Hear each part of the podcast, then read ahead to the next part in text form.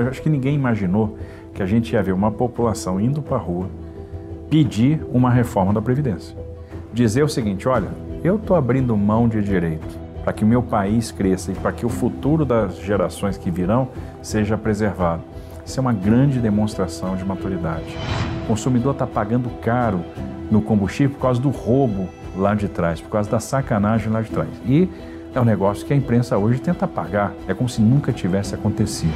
A mídia, de maneira geral, tem uma má vontade com o presidente nunca antes vista. A analogia que eu faço é como se torcessem para o avião cair e ele está dentro, porque ele não gosta do piloto. O único cara que faz diferente é o presidente Bolsonaro, não tem outro. Não tem outro, pode ter certeza.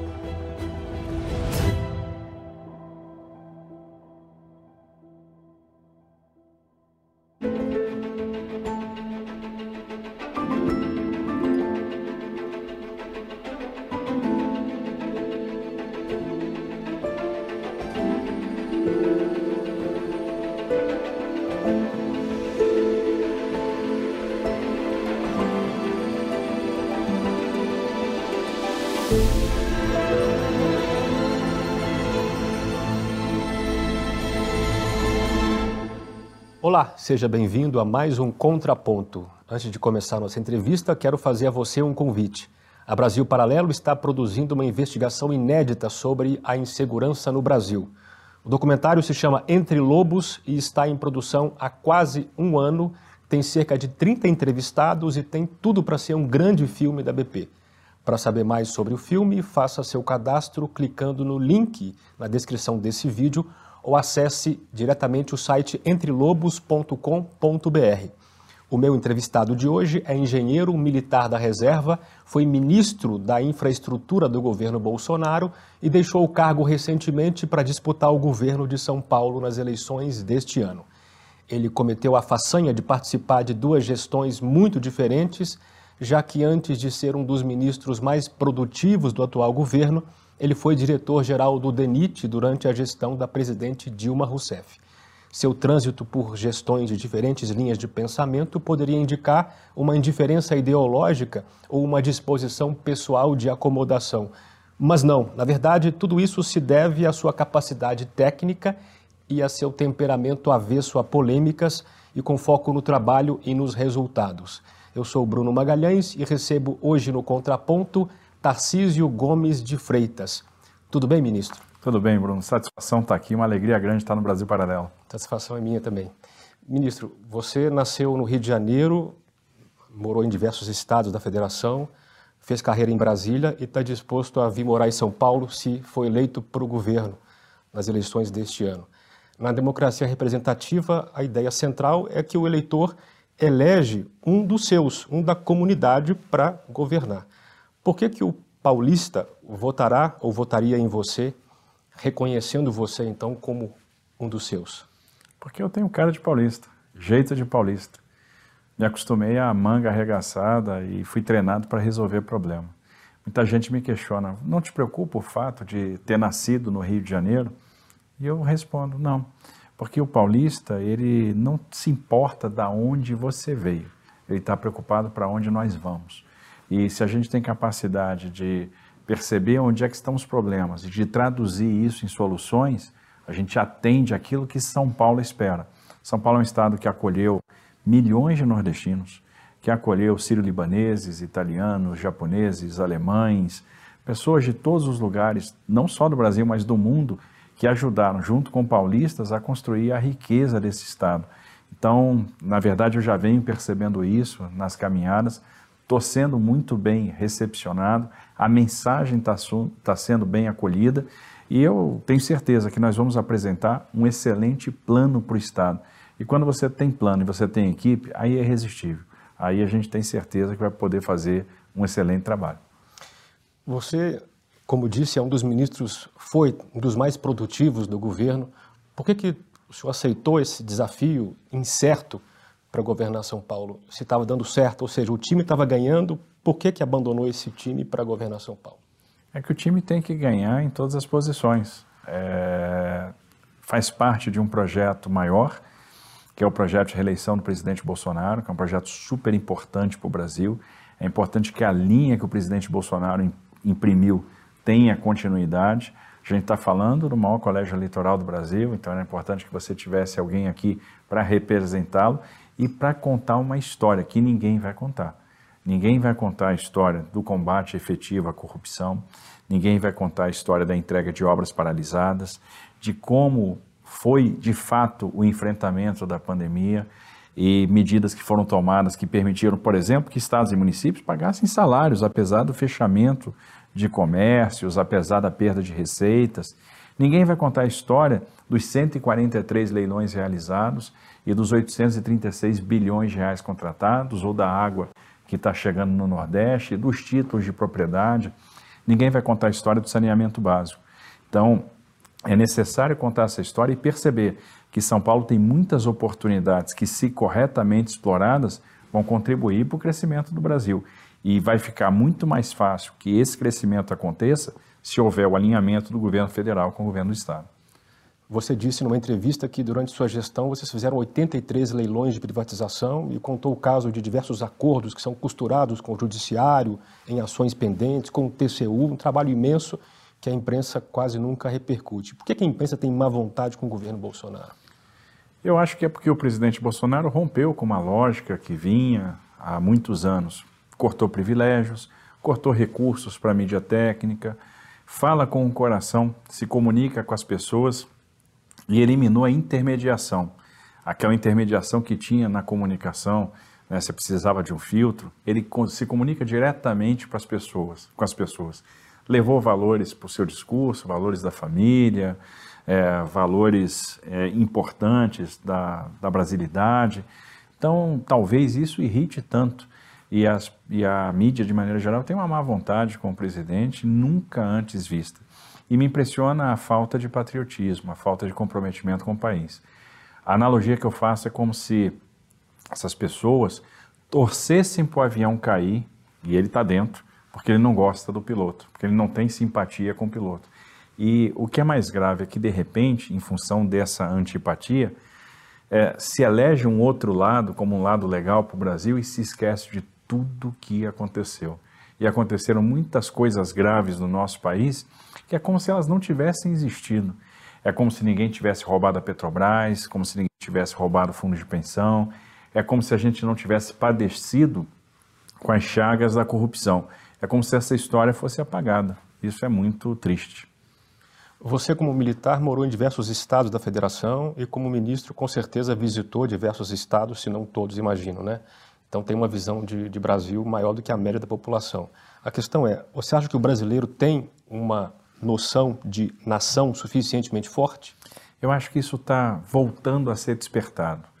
É como se nós tivéssemos um grande potencial de país adormecido, de nação, e de repente essa semente está sendo plantada tem uma população que está acordando, que resolveu vestir o verde e amarelo, resolveu ir para a rua, resolveu é, lutar por direitos, dando demonstrações de maturidade sem precedentes e até inéditas no mundo. É a primeira, eu acho que ninguém imaginou que a gente ia ver uma população indo para a rua pedir uma reforma da Previdência. Dizer o seguinte: olha, eu estou abrindo mão de direito, eu topo abrir mão de direito para ter um sistema previdenciário solvente, para que o meu país cresça e para que o futuro das gerações que virão seja preservado. Isso é uma grande demonstração de maturidade. Então, acho que nós estamos evoluindo, porque tivemos uma liderança que conseguiu despertar esses valores numa parte considerável da população. E é um movimento que vai se irradiando, vai se irradiando, vai ganhando adeptos. Então, acho que nós temos um futuro pela frente bom, nós vamos trilhar uma trajetória é, de vitória e nós vamos crescer como país. O que, que impede o Brasil de crescer e de se tornar a grande nação que nós sonhamos? A impressão é, é que Brasília tem parte nessa resposta aí. É a sua opinião? O que, que emperra o Brasil hoje? Com certeza tem. É, eu entendo que se a gente pegar as razões que travaram o nosso crescimento, a gente vai se deparar com alguns motivos, por exemplo, é, a falta de uma reforma da Previdência, a falta de uma reforma previdenciária, o descontrole fiscal, o excesso de crédito subsidiado, a falta de saneamento básico, a falta de investimento em infraestrutura, a falta de investimento em educação. E de repente a gente começa a ver todas essas amarras sendo destravadas. A gente vê a, a, medidas, ações, reformas acontecendo. Então, reforma trabalhista, reforma da Previdência, autonomia do Banco Central, é, marco de startups, lei, marco de saneamento. E aí a gente está investindo em saneamento básico, a gente está investindo em infraestrutura, a gente diminuiu o estoque de crédito subsidiado, a gente aprovou uma lei de liberdade econômica que facilita a vida do empreendedor. O que, que falta agora? Um pouquinho mais de amor ao país pelo, por alguns integrantes do poder, um pouco mais de comprometimento, um pouco mais de harmonia. Né? Se a gente tiver, se a gente passar um pouquinho de graxa nessa engrenagem, essa engrenagem vai rodar muito bem, porque as questões muito importantes para o país começaram a ser tratadas. Por exemplo, a gente teve embaixo do tapete muitos anos a reforma tributária, que agora está na agenda. E terminar é, com esse manicômio tributário é fundamental para que a gente possa trazer indústrias, possa reindustrializar o país, que vai se beneficiar com a lei do gás, vai se beneficiar com a oferta de energia, então nós temos tudo para crescer. Agora, a gente precisa de um pouco mais de comprometimento de alguns setores e alguns caras que estão lá em Brasília que precisam trabalhar mais em prol do nosso país. Menos vaidade, mais dedicação, mais comprometimento.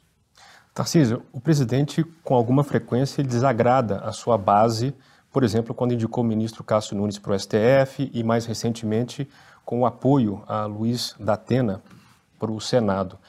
É, esses acenos que ele tem feito ao Centrão, nos dois casos isso parece evidente, já estavam no projeto originário e ninguém percebia, ou isso é uma surpresa? Não, eu acho que o presidente é um cara, além de tudo, extremamente pragmático, está pensando no melhor do Brasil e como ele vai chegar aos resultados. Ele fez a indicação do ministro Cássio Nunes, mas quando a gente pega agora as votações do ministro Cássio Nunes, talvez a gente se surpreenda positivamente pela lealdade, pela robustez, pela consistência técnica.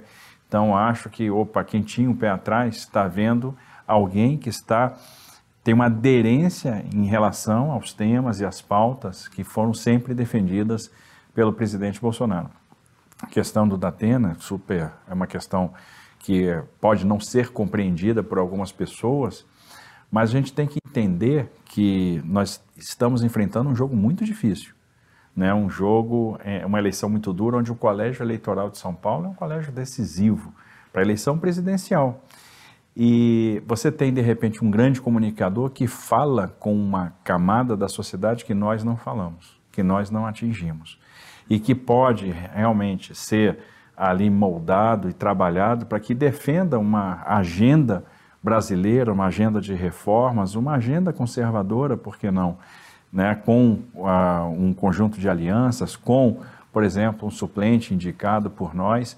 Então, às vezes, uma dose de pragmatismo é fundamental também para que a gente tenha resultados, porque não adianta nada é, ficar aferrado ao terreno e lá na frente ter um insucesso e perder até um projeto maior. Você esteve, você teve nas mãos durante três anos um ministério com orçamento bilionário.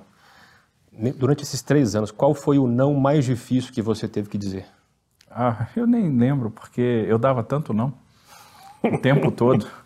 Então, é, uma grande habilidade foi dizer não. É, não para tentativas de nomeação de cargos, não para projetos que não faziam sentido.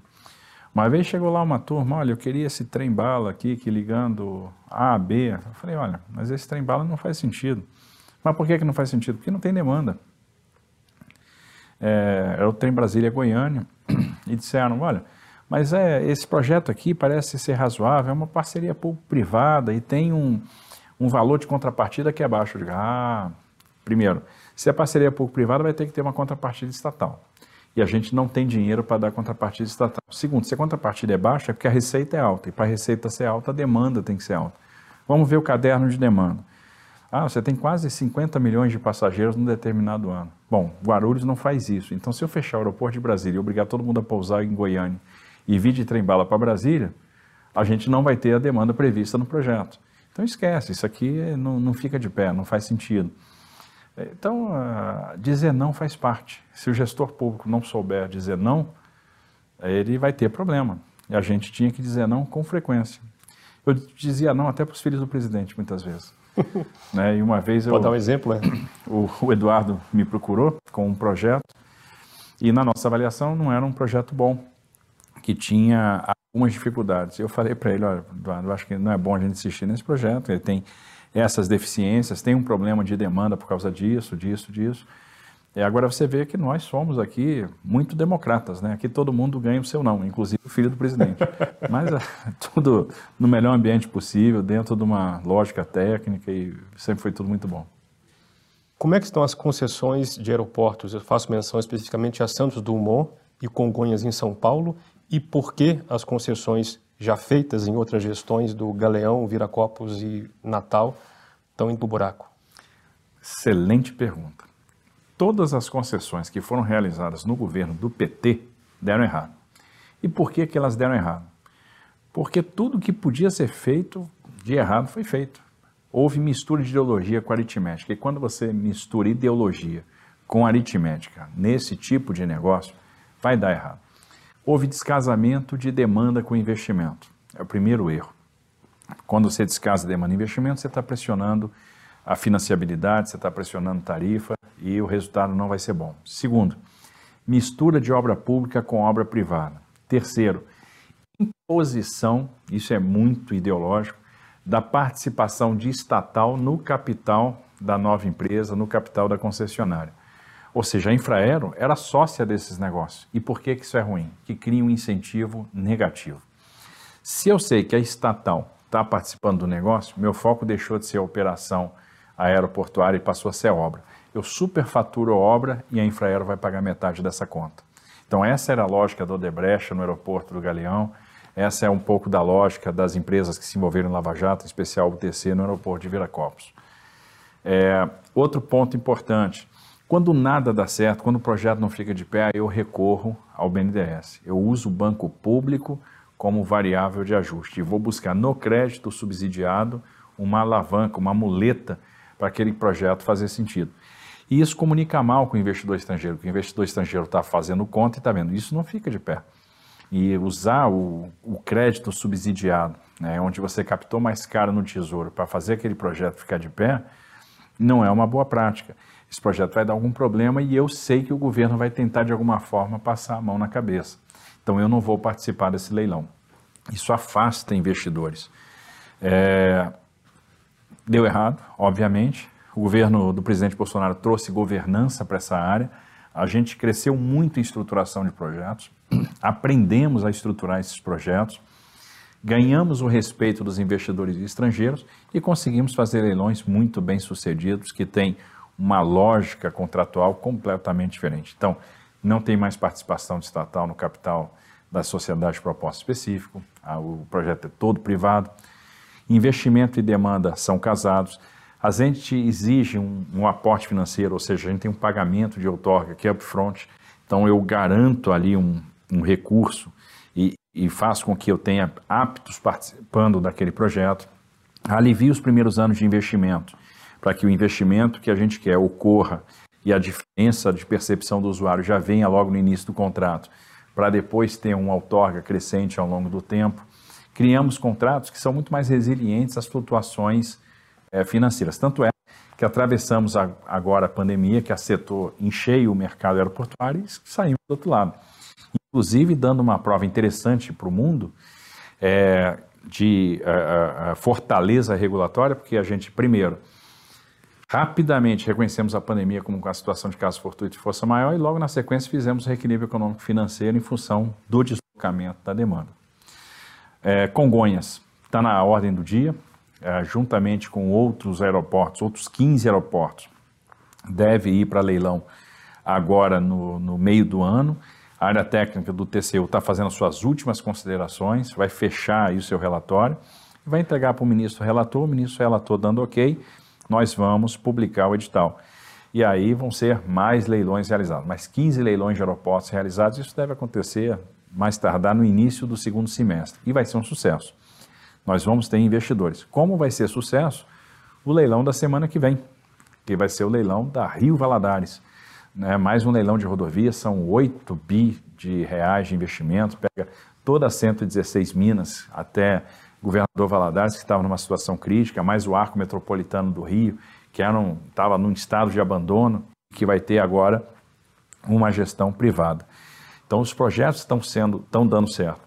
E o Santos Dumont vai ficar para o ano que vem, porque como houve a devolução do Galeão, e o Galeão então entra agora pra, na fila da relicitação, a gente vai é, resolveu botar Santos Dumont e Galeão no mesmo bloco, ou seja, um administrador aeroportuário só para os dois aeroportos. Isso elimina qualquer tipo de competição entre esses dois equipamentos que são primários dentro do, do, da cidade do Rio.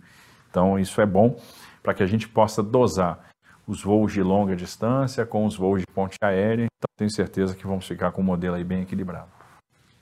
Vou falar sobre malha ferroviária do Brasil. Você na sua campanha, na sua pré-campanha, tem falado de São Paulo como a locomotiva do Brasil, mas nossa malha ferroviária é praticamente a mesma de 100 anos atrás, ou seja, uma locomotiva que não tem muito para onde ir, né? O novo marco legal das ferrovias pode ajudar nisso e como? Sem sombra de dúvida vai ajudar, porque o que, que nós detectamos? Que é, a iniciativa privada, alguns investidores que têm negócios importantes em determinadas regiões, ficavam dependentes do transporte rodoviário por não ter acesso à ferrovia. E por que, que eles não tinham acesso à ferrovia? Porque ferrovia era uma exclusividade do Estado. Você só fazia ferrovia onde o Estado queria. O Estado tinha que tomar iniciativa, o Estado tinha que fazer uma concessão. A concessão sempre é muito mais burocrática. Então a pergunta que a gente se fez é: se a gente abrir o mercado, se eu permitir que o investidor privado faça o seu ramal ferroviário, o que, que pode acontecer? E a gente imaginava que se a gente desse esse passo, talvez a gente recebesse nos primeiros dias ali uns oito, pedidos de autorização. Eram ferrovias que faziam muito sentido na nossa, na nossa avaliação. Dificilmente uma a iniciativa privada não pediria para fazer esses ramais. Mudamos a lei, foi uma batalha para mudar essa lei, para abrir esse mercado.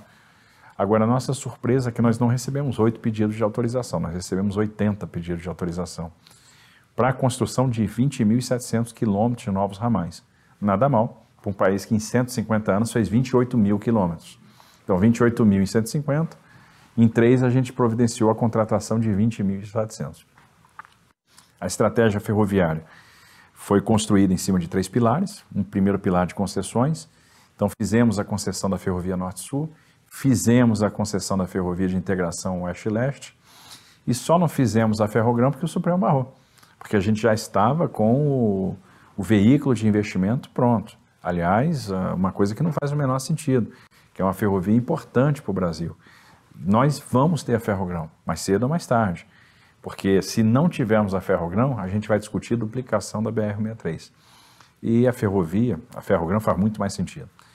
Fizemos renovações antecipadas de contrato de concessão com investimento, inclusive investimento cruzado. O que é investimento cruzado? É o seguinte, quando o concessionário prorroga a sua concessão, ele gera um crédito em favor da União em favor do poder concedente.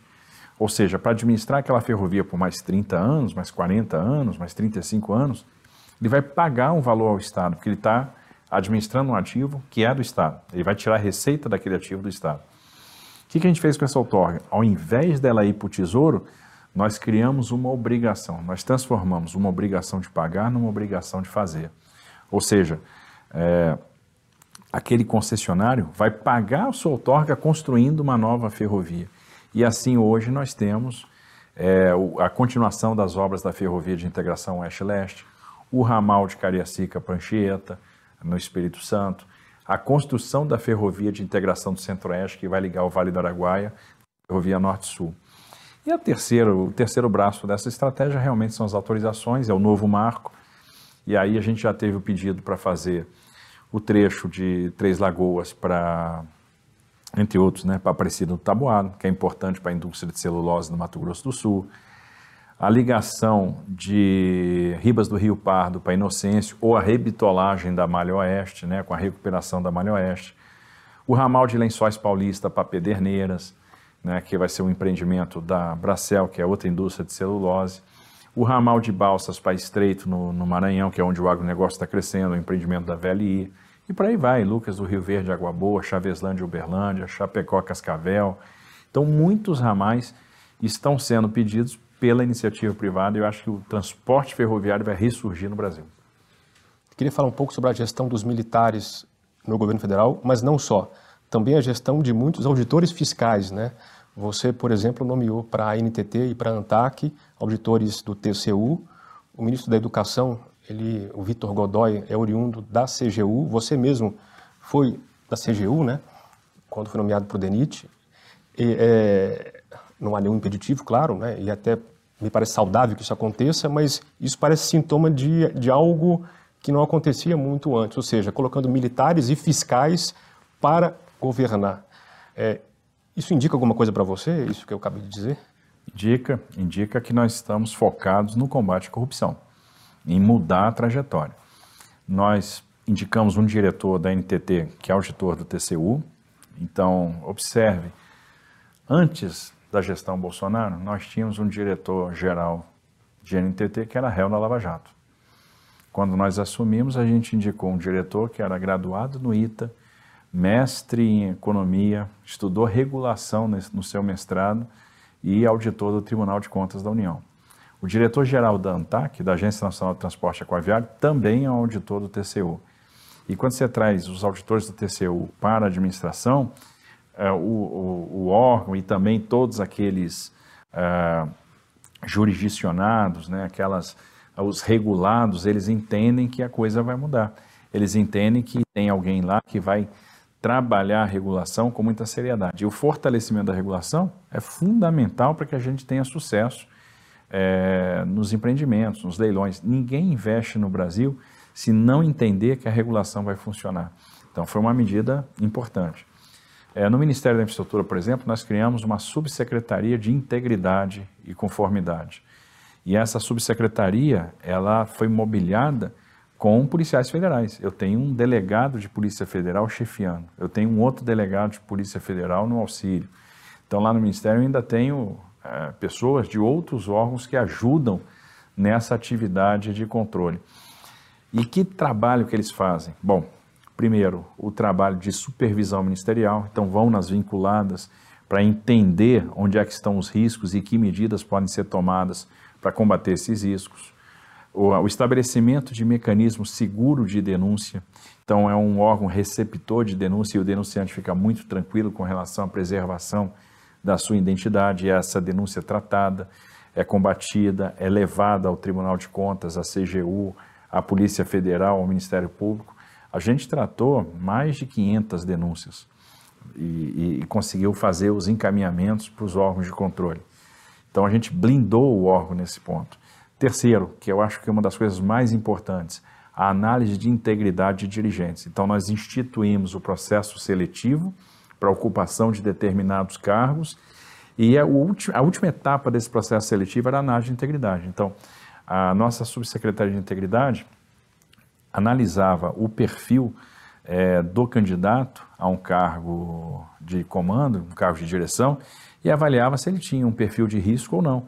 Isso deu muito certo. Nós eliminamos vários pretendentes a cargos pelo currículo, pelo passado, por entender que, a, que o envolvimento deles em problemas poderia representar um risco para o andamento é, dos trabalhos. E nós tivemos sempre esse respaldo do presidente da República, esse incentivo do presidente.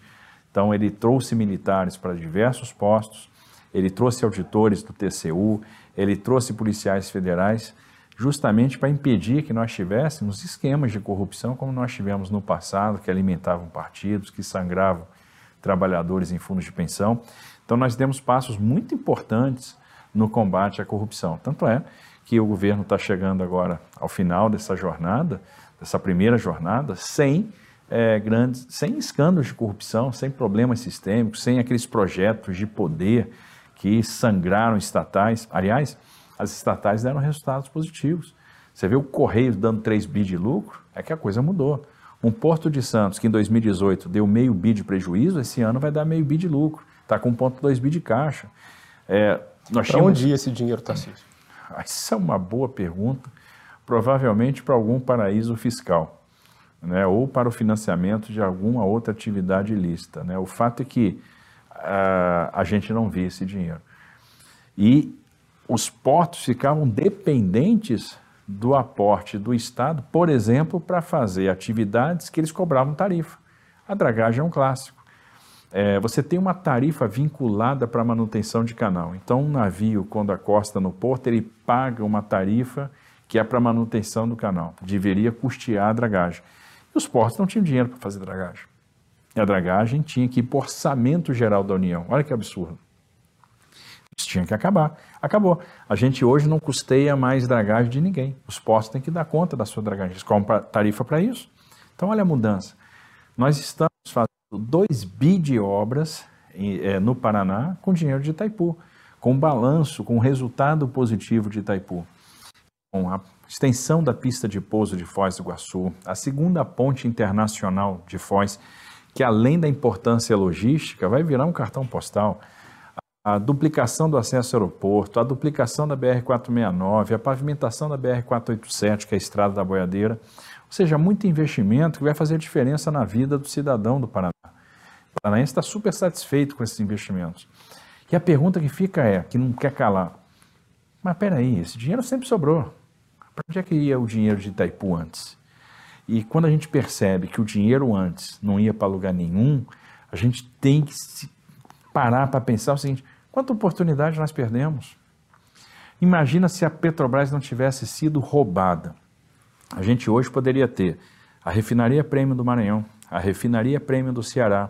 Nós poderíamos ter a Abreu e Lima funcionando na plenitude das suas características, da sua capacidade, o complexo petroquímico do Rio de Janeiro. Quanto de refino nós teríamos? Talvez a gente não tivesse importando 30% do derivado consumido no Brasil e a gente não tivesse tão vulnerável à flutuação dos preços internacionais. E o que é pior, ao estoque internacional. Então, olha o grau de vulnerabilidade que nós entramos pela irresponsabilidade, pela safadeza, pela canalice, que foi assaltar a Petrobras, gerar 900 bilhões de reais de prejuízo, que hoje está fazendo falta para o brasileiro. O consumidor está pagando caro no combustível por causa do roubo lá de trás, por causa da sacanagem lá de trás. E é um negócio que a imprensa hoje tenta apagar, é como se nunca tivesse acontecido. Né? Não, não aconteceu, empurra por baixo do tapete. Não, ninguém roubou a Petrobras. Daqui a pouco estão pedindo desculpa. Você tinha um gerente devolvendo 100 milhões de dólares. Isso aconteceu, isso é real. Isso está na nossa história, nós temos que combater isso. E é, realmente a, a sociedade tem que estar atenta a essas coisas, porque senão essas coisas passam batidas.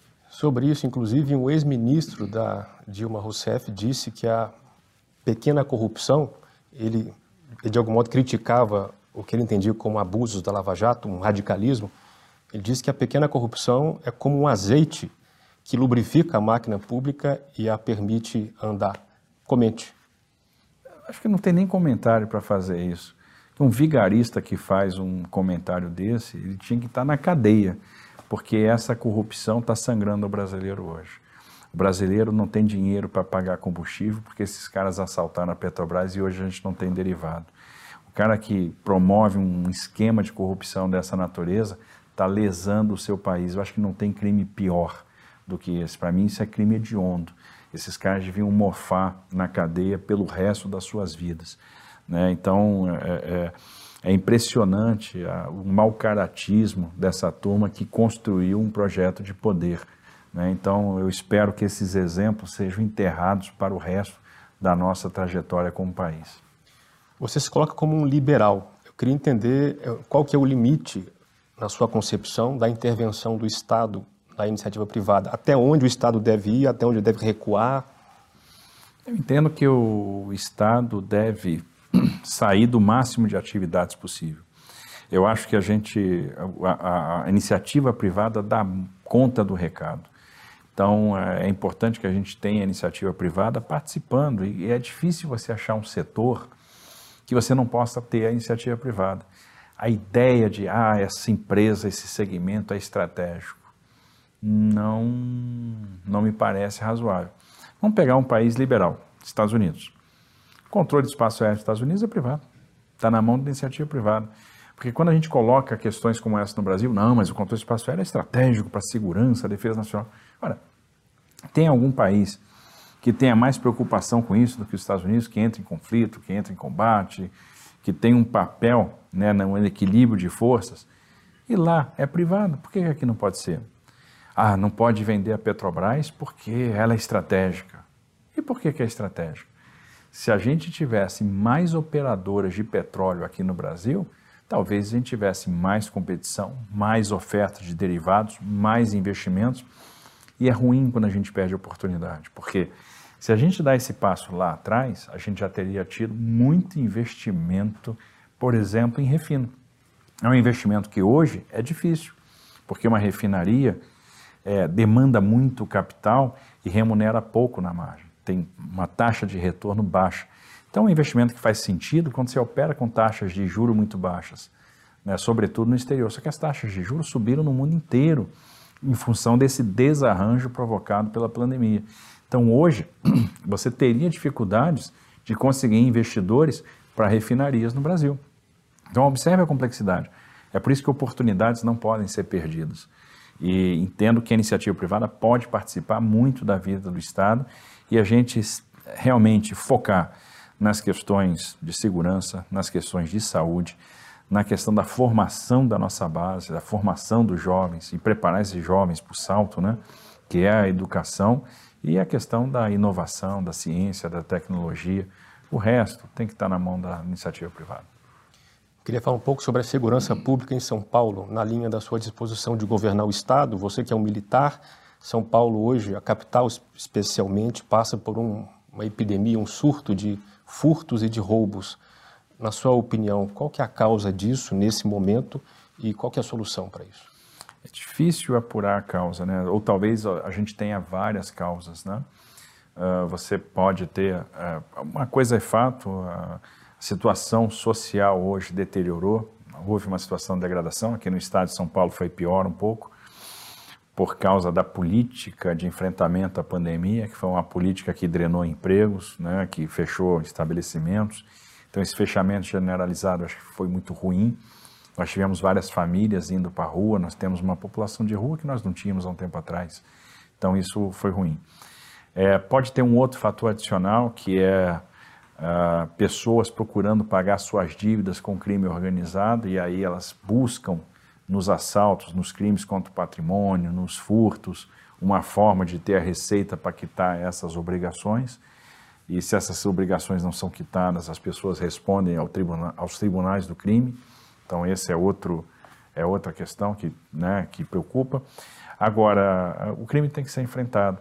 Nós temos que devolver a cidade para as pessoas se envolve requalificar o centro, trazer a vida de volta para o centro da cidade de São Paulo. Né? E o que eu estou falando para a cidade de São Paulo vale para as outras grandes cidades de São Paulo que sofrem, que padecem dos mesmos problemas. Isso envolve estruturar a segurança pública para enfrentar essa criminalidade. Então, nós temos hoje um problema de falta de efetivo, tanto na Polícia Militar quanto na Polícia Civil. Nós temos uma questão de desprestígio às carreiras policiais nas duas corporações e no que diz respeito à Polícia Militar, tanto para praças quanto para oficiais. Então, é necessário uma política de valorização do profissional de segurança pública, que precisa não só melhores salários, né, o Estado de São Paulo tem um dos piores salários do Brasil, mas também é, acolhimento, valorização. Essa valorização tem mais dimensões assistência jurídica é fundamental para que esse profissional possa atuar com segurança. É, assistência médica é fundamental, tratando de todas as dimensões da saúde, é, inclusive a questão da saúde mental, porque ah, aquele profissional é submetido a situações de estresse todos os dias, então precisa também desse cuidado. A situação habitacional, ou seja, nós precisamos, é, tem uma questão de planos de carreira, então, intertícios muito longos, falta de promoção, falta de mobilidade na carreira, é, uma, uma política de recursos humanos que valorize o profissional e não deixe tão distante da sua terra de origem. Então, eles fazem deslocamentos muito grandes para, para cumprir uma jornada de trabalho. A Polícia Civil precisa de concurso, precisa de recursos. Policiais civis estão tirando dinheiro do bolso para manter as suas as delegacias funcionando. Isso é muito ruim. Né? E isso só acontece porque tem gente muito abnegada e que acredita e que é vocacionado para essa atividade. Então, além da valorização, a gente precisa de integração de sistemas. Então, existe aqui ainda uma falta de compartilhamento de sistemas e falta de integração com os sistemas do governo federal. Uma atuação mais forte na questão de inteligência. Então, se a gente combinar esses fatores, a gente vai conseguir melhorar a segurança pública. E óbvio, observem como as coisas são casadas. Política habitacional e política de desenvolvimento social conversam com a questão da segurança pública. Recentemente, o Estado de São Paulo implantou as câmeras nos uniformes dos policiais e isso acabou reduzindo a letalidade policial é, de modo significativo, de modo comprovado. E você é contra essas câmeras e disse que, se for eleito, vai rever essa política pública. Por quê? Sou contra e eu entendo que, primeiro, é um voto de desconfiança que eu estou dando para o policial. Eu estou dizendo para ele, e fica implícito, ah, minha preocupação é letalidade policial, letalidade policial, letalidade policial. Botei a câmera, pronto, resolveu. Mas por que, que resolveu? Será que os policiais também estão se engajando menos porque estão se sentindo inseguros? Estão se, se sentindo invadidos? Vamos fazer, vamos estabelecer aqui um raciocínio. Muitos dos crimes cometidos em São Paulo são cometidos por reincidentes, são cometidos por criminosos já condenados pela justiça e que estão soltos na cidade. Nós temos 350 mil criminosos com sentenças que transitaram em julgados que estão soltos. Nós temos 150 mil criminosos que estão perambulando pelas cidades e que não tiveram suas sentenças transitarem em julgados. Então a gente não está investindo no monitoramento desses criminosos, porque monitorar o criminoso é interessante, diminui reincidência, não permite que ele volte tipo crime, diminui os índices de criminalidade, diminui os, os crimes contra patrimônio. Quanto é que custa uma tornozeleira eletrônica? Alguma coisa em torno de 295, 297 reais por mês. E quanto é que custa a câmara que está no policial militar? Alguma coisa em torno de 695 reais por mês. Então, com uma, tornoze... com, com uma câmera, eu coloco duas ou três tornozeleiras. Então, para eu monitorar 10 mil policiais, eu estou gastando a mesma coisa que eu poderia gastar para monitorar 26 mil bandidos. Então, eu estou preferindo monitorar o policial do que monitorar o bandido. E a minha pergunta é: isso está correto? A segunda questão que eu coloco é: Será que não está havendo utilização de iscas para desmobilizar guarnições completas? O que, que seria a isca? Aquele alvo pouco compensador, é o menor que se coloca na frente de uma guarnição com uma infração que não tem potencial, mas que obriga aquele policial a fazer um flagrante e, e levá-lo para a delegacia para ele ser liberado logo depois. Mas aí eu tirei a guarnição de circulação. Ela vai passar horas numa delegacia de polícia fazendo uma ocorrência. Terceira coisa, e aquela pessoa que quer fazer uma denúncia, percebeu que tem um cativeiro, percebeu que tem um criminoso, uma pessoa que está armada, percebeu que é, ali está havendo é, comércio de entorpecente, ela vai ficar constrangida de fazer a denúncia, porque ela vai estar sendo filmada e a identidade dela pode ser revelada. E o próprio policial, muitas vezes, vai ver uma determinada ocorrência, opa, mas isso aqui vai me dar problema, eu estou com a câmera, hum, eu não vou Aí a pergunta é: será que o que está acontecendo em São Paulo é a mesma coisa que acontece em outros países, como Canadá e Estados Unidos? A utilização da câmera se dá da mesma forma? O tempo de armazenamento de imagens, o acionamento da câmera pelo policial também é diferente. Então, qual é o custo de armazenagem dessas imagens que são feitas por 12 horas ininterruptas? Quanto vai custar ter isso armazenado? Porque não é de graça, custa muito dinheiro. E aí a gente está deixando de dar estrutura para o policial, salário para o policial, e a gente está deixando de monitorar criminosos. O monitoramento de criminosos é algo muito eficaz no combate à criminalidade, porque o, o índice de reincidência é muito alto. Então, essas questões eu coloco na mesa para a gente debater, para a gente reavaliar essa política pública, porque a percepção de segurança piorou. Então, a letalidade diminuiu, mas o cidadão está mais inseguro cidadão está sendo roubado. Aquele celu... O cidadão tem que ter dois celulares, um em casa para o Pix e outro em casa para ser roubado. O cidadão está precisando de carro blindado. O cidadão não está querendo Não a... só a percepção, os números subiram. Os números subiram? De crime contra o patrimônio. Então a letalidade diminuiu. Tá, a letalidade diminuiria, diminuiria também se você usasse mais arma não letal, né, que é, é bastante eficaz. Então os, os números pioraram. O cidadão está mais inseguro. Então a política não está funcionando. É esse debate que a gente tem que fazer. Por isso que a política pública tem sim que ser reavaliada. Tarcísio, me diga uma falha do governo Bolsonaro que pode eventualmente ser superada num segundo mandato. Eu entendo que o, o governo começou, é, e aí é uma equipe nova, cheia de boa vontade, mas sem a experiência no executivo. Ao longo do tempo, o presidente ele foi aprendendo muita coisa e eu acho que hoje ele está muito completo. Ele está é, muito pronto para tocar da melhor maneira possível o Executivo Federal. Me impressiona a quantidade de crises que nós enfrentamos. Nós pegamos toda a maré contrária. Nós enfrentamos uma recessão na Argentina brutal, que subtraiu exportações industriais do Brasil. Então, aquela indústria de calçado que exportava 2 milhões de pares para a Argentina começou a exportar 100 mil pares para a Argentina. Então, foi realmente um efeito muito devastador. O desastre Brumadinho comprometeu o setor mineral brasileiro. Só ali a gente perdeu 0,3, 0,4 pontos do PIB em 2019. Enfrentamos a crise do Covid no momento que a gente estava vindo muito bem. Os indicadores é, até março de 2020 já apontavam para um crescimento de 3,5%, 4%. E aquilo nos pegou de. pegou o mundo todo, obviamente. A crise hídrica, e aí nós tínhamos o desafio de não deixar faltar energia, de superar essa crise sem que houvesse racionamento. E, finalmente, a guerra da Ucrânia. E mesmo assim, enfrentamos essas crises aprovando uma série de reformas, contratando os investimentos de infraestrutura, fazendo a entrega de muitos títulos de propriedade, 340 mil, mais do que governo Temer, é, Dilma, Lula Bolso, e, e, e Fernando Henrique juntos, somados. Então a verdadeira reforma agrária foi feita agora. É, e vamos chegar até o final do ano com 500 mil títulos de propriedade. Por que, que o título de propriedade é importante? Porque dá acesso ao crédito, dá dignidade com quase 3 mil quilômetros de canais entregues no Nordeste, levando água, e quando você pega o título de terra e a água, você está dando prosperidade, está né? Tá trazendo esperança, mudando a vida do sertanejo. Então é uma coisa super interessante. E agora tem muita coisa plantada. Esses investimentos que nós contratamos na infraestrutura, por meio dos leilões, vão começar a virar obra aqui na frente. Então o que, que a gente vai ter? A infraestrutura virando uma grande alavanca para a geração de emprego e para o desenvolvimento. O presidente aprendeu a se relacionar com o Congresso e sem ceder. Olha agora, os ministros se desincompatibilizaram para as candidaturas. E o presidente não entregou cargos ao Centrão. Quem indicou os substitutos?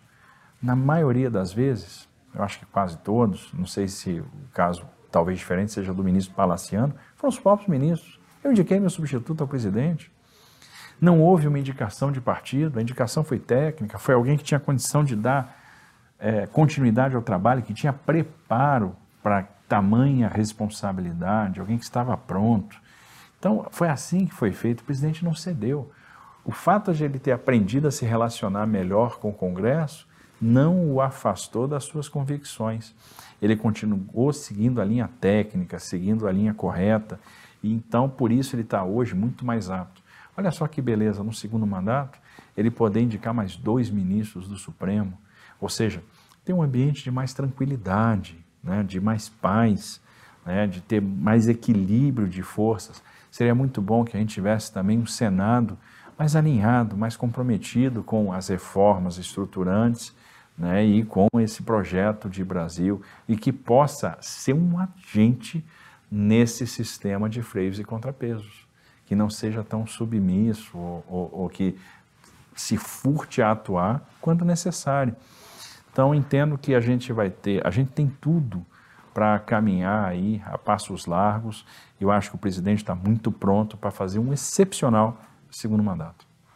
Bom, estamos chegando ao fim da entrevista, mais duas questões. Você, porventura, defende as emendas parlamentares secretas ao orçamento? Primeiro, eu, eu não gosto desse termo emendas secretas, né? porque para mim, se está no orçamento, não é secreto, é público, elas estão lá. Então...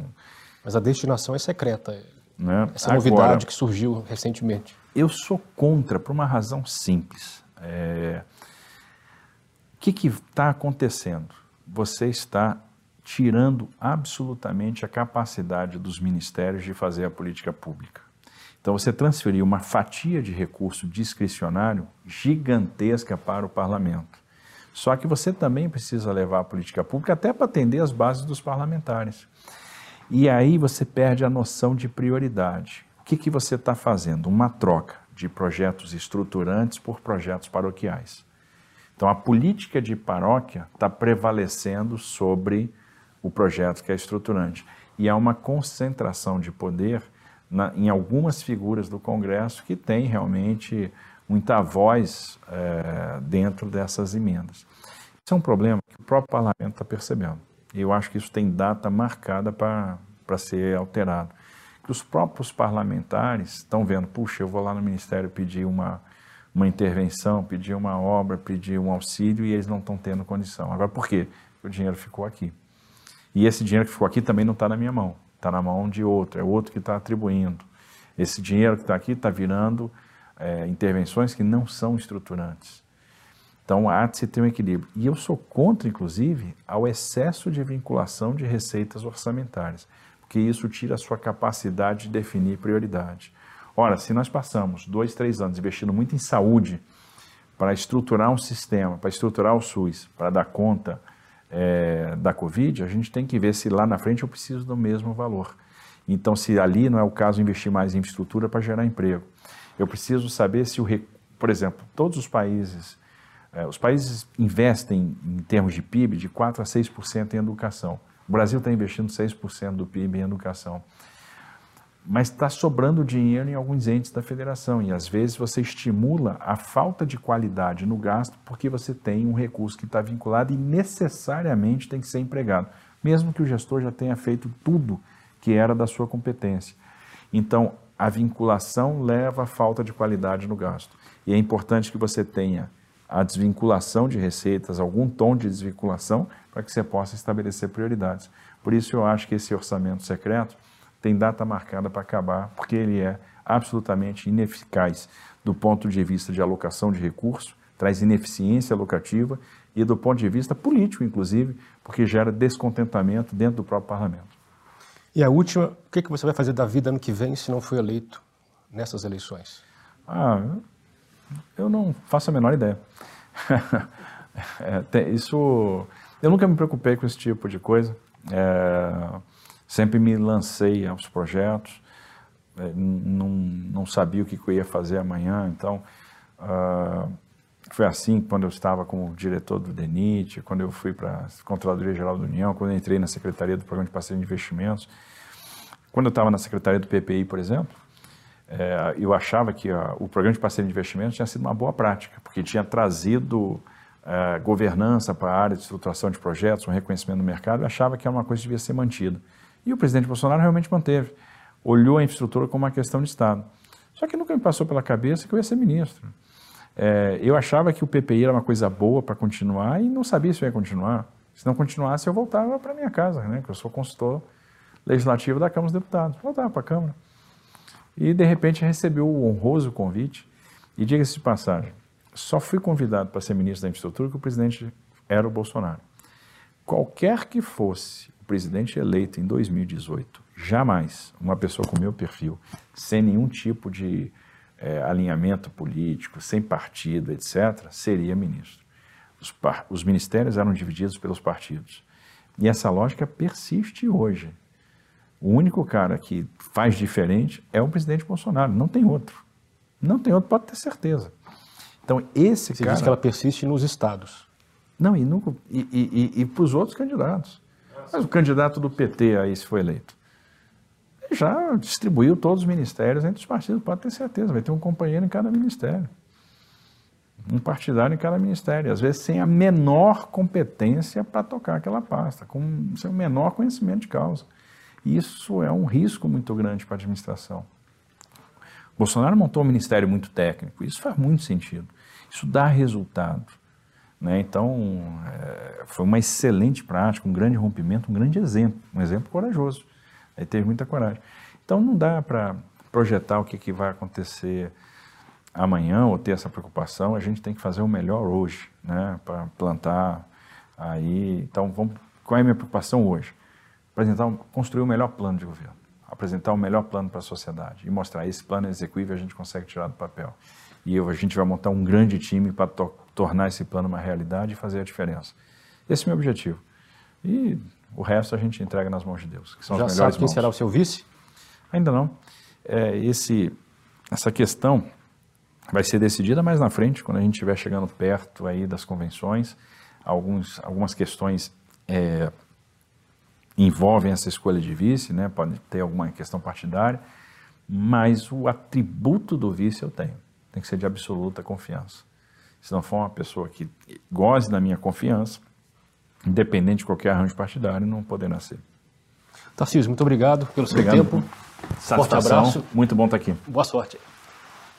E a você que chegou até aqui, muito obrigado pela sua audiência e não se esqueça de fazer o seu cadastro para receber as informações do grande filme sobre segurança pública que a Brasil Paralelo está produzindo. Entre Lobos estreia em breve. Clique no link da descrição para saber mais ou acesse entrelobos.com.br. Um abraço e até o próximo Contraponto.